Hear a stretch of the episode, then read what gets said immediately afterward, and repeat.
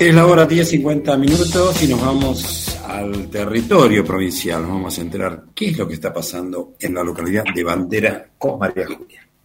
Así es, estamos en comunicación con el intendente Guillermo Novara porque tiene una muy buena noticia que quiero que él, que queremos que él la dé. Sabemos que este es un trabajo día a día, pero queremos conocer cómo es la situación de Bandera en este momento en relación al COVID. ¿Cómo estás, Guillermo?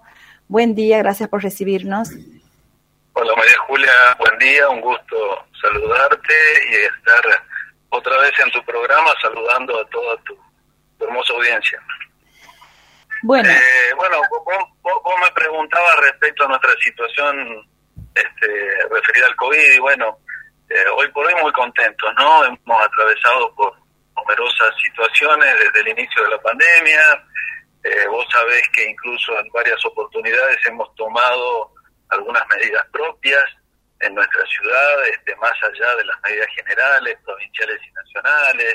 Este, hemos tenido hasta hasta marchas, inclusive este, en repudio de algunas medidas. Te quiero decir para ponerte en contexto de todo lo que hemos atravesado, bueno y malo, pero eh, al día de hoy, por suerte, logramos este, estabilizar la situación y podemos mostrar que Bandera tiene eh, cero casos en, en todo, ¿no? En cantidad de aislados, en infectados, en, eh, en, todo.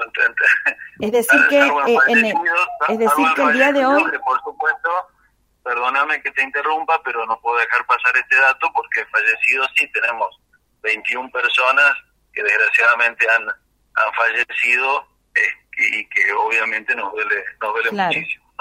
Pero ¿hace cuánto eh, que no tienen, no se notifican fallecidos a causa de COVID? Bueno, que no se, que fallecidos, el último, bueno, aproximadamente un par de meses ya, este, pero son 21 personas que, que han perdido la vida a causa, a causa de la enfermedad. Este, lo que sí te vuelvo a repetir, al día de hoy no tenemos ninguna persona internada por COVID, no tenemos ningún aislado, no tenemos ningún infectado, estamos cero en todo, lo cual este, obviamente nos compromete aún más porque ahora lo que tenemos que hacer y es el desafío es sostener estos estos números en el tiempo, ¿no? ¿A qué se debe, Guillermo, eh, esta, estos datos, estos índices? Eh, al trabajo de quienes atribuyes esta, esta situación que está pasando Bandera? Bueno, yo creo, creo que es compartido, ¿no? Este, he hecho un buen trabajo de todo el personal de salud, muy coordinado acá en la ciudad de Bandera, entre el hospital, el centro integrador la policía, los bomberos, los inspectores de tránsito, hasta el mismo juzgado de falta. Este, la verdad se ha trabajado muy bien pero obviamente creo que el rol preponderante lo tiene la vacunación, este, la gran campaña de vacunación que se ha hecho en toda la provincia y que este, en nuestra ciudad eh, ha implicado un 85% al día de hoy de eh, la población mayor de 18 años ya vacunada con las dos dosis.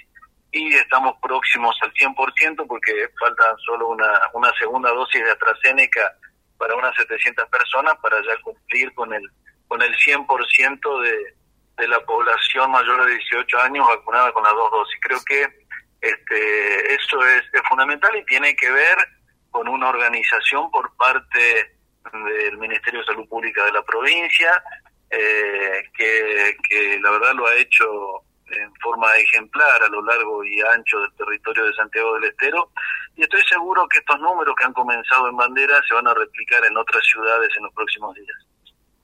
Bien, eh, ¿cómo sigue ahora el trabajo? Supongo que, que también la, la, información que llega a la población es no relajarse, ¿no? Porque a pesar de que, de que es una muy buena noticia tener esto, estos índices, pero eh, la cuestión es no relajarse. ¿Se comunica eso, digo, a, a tu ciudad?